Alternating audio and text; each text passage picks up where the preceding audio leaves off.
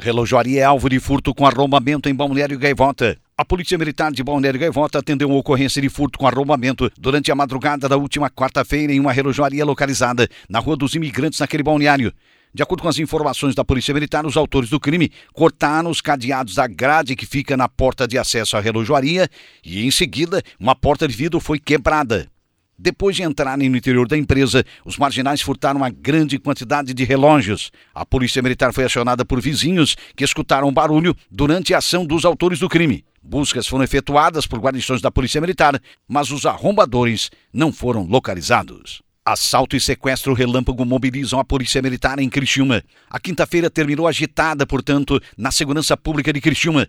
Um sequestro relâmpago, seguido de assalto à mão armada, mobilizou os policiais da cidade, que seguem em busca da dupla de criminosos responsável pelos dois crimes.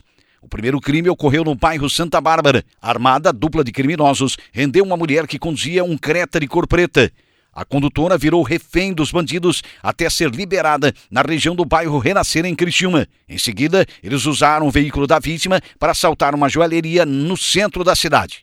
Em uma ação rápida, eles fugiram, com valor ainda não divulgado, em alta velocidade e colocando em risco outros motoristas e pedestres. Equipes da Polícia Militar, com reforço do helicóptero do Saer, iniciaram as buscas contra a dupla, que permanece foragida. Homem leva seis tiros e sobrevive em Laguna. Um homem de 37 anos sofreu uma tentativa de homicídio em Laguna na manhã de ontem, quinta-feira. Segundo a Polícia Militar, ele foi alvejado por diversos disparos de arma de fogo. Ainda conforme a PM, a ocorrência foi registrada no bairro Captera. Os policiais militares estiveram no local. Ainda não há informações sobre a motivação do crime. Até agora, ninguém foi preso. De acordo com o Corpo de Bombeiros, o homem foi encontrado consciente e orientado, apresentando seis ferimentos causados por arma de fogo. Ele foi encaminhado consciente ao Hospital de Caridade Senhor Bom Jesus dos Passos, em Laguna.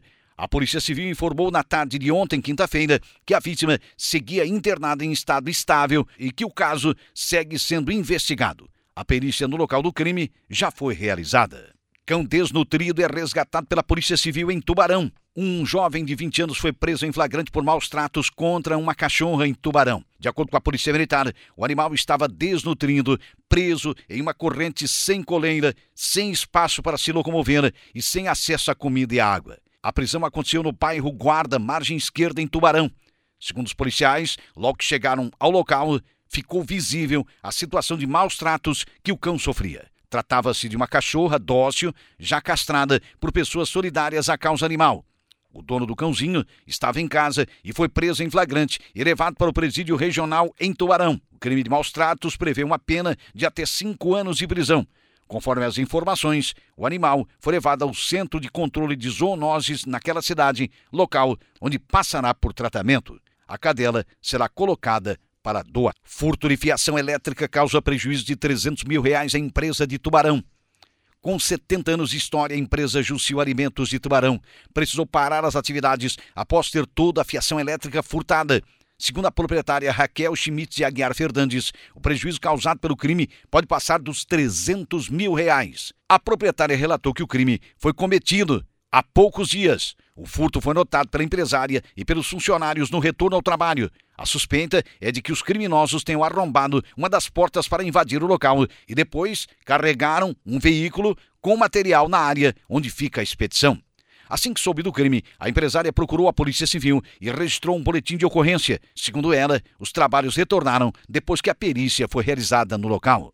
A empresa tem hoje 15 funcionários que ficaram parados durante alguns dias. Segundo o relato também da proprietária, sem funcionar, a Jusil deixa de produzir pelo menos 4 mil quilos de macarrão e mil quilos de biscoito por dia, detalhou ela.